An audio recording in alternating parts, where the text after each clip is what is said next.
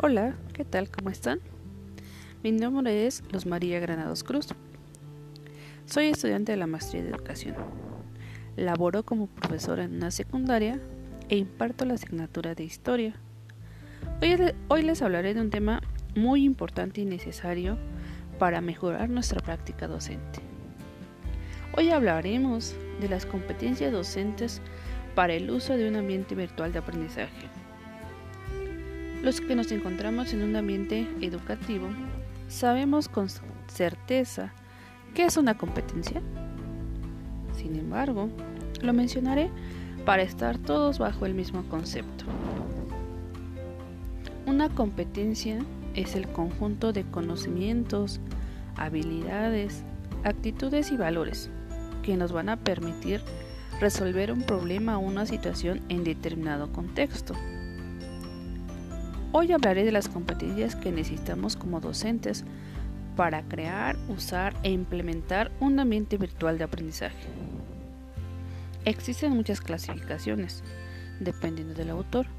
En esta ocasión abordaré solo tres, que son las competencias pedagógicas, las competencias de investigación y las competencias evaluativas. Les diré el concepto y su utilidad.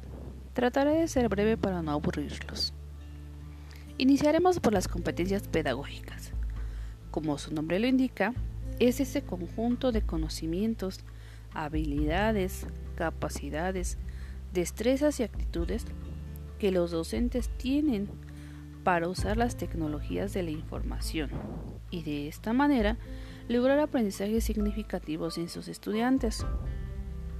Las habilidades de investigación representan la capacidad de buscar información, utilizarla de manera crítica.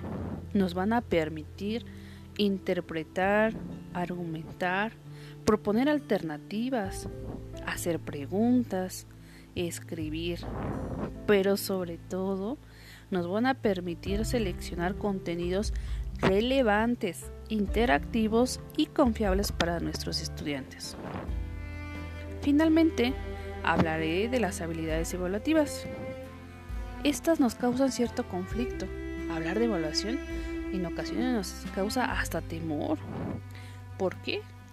Porque debemos emitir un juicio en base a determinados criterios.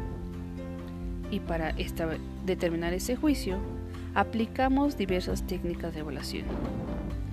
El docente debe prever lo que va a evaluar para no perderse en el proceso, considerando que un proceso tiene un inicio, un desarrollo y un cierre, y que debe evaluar en sus tres momentos. Este proceso pretende llegar a un aprendizaje específico, el cual tiene ciertas características que nos van a permitir determinar el nivel de apropiación del estudiante. Como pueden ver, son competencias que todos los docentes poseen. Ahora solo nos falta incorporarlo a los ambientes virtuales de aprendizaje. Hoy los invito a perder ese miedo a las tecnologías y hacerla nuestra mejor herramienta en el proceso de la enseñanza-aprendizaje y hacer un poco más divertidas nuestras clases. Vamos, utilicémoslas. Hasta la próxima.